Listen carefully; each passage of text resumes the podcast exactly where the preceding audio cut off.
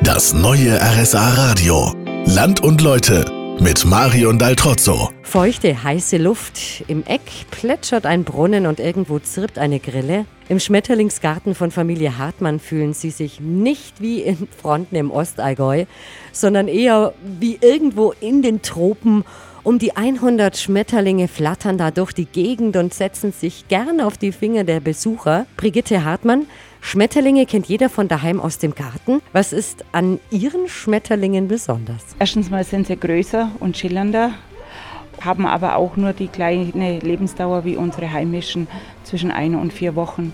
Aber der Schmetterling an sich ist einfach mm, wie ein fliegender Edelstein. Also wir haben einen Himmelsfalter, der heißt blauer Morpho und die Oberfläche der Flügel ist blau wie der Himmel und er schillert in allen Farben, wenn sich das Licht drin bricht.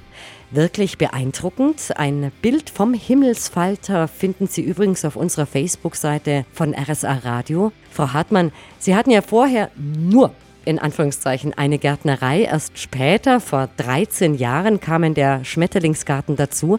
Wie hat sich der entwickelt? Anfangs hatten wir sechs Jahre lang nur drei Monate im Sommer, aber die Leute, die mal da waren, kamen immer wieder, auch im Winter.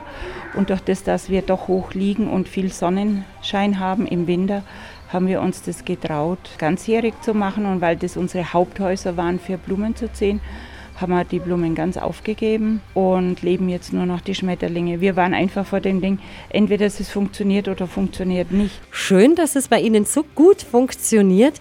Vielen Dank, Frau Hartmann. Die ganze Sendung zum Nachhören finden Sie auch auf rsa-radio.de als Podcast. Und das war's für heute aus Fronten. Nächste Woche geht's weiter hier in Land und Leute. Von 13 bis 16 Uhr sind wir wieder unterwegs. Das nächste Mal in der Verwaltungsgemeinschaft Bad Grönenbach. Bis dahin eine gute Zeit. Im Studio war Marion Daltrozzo.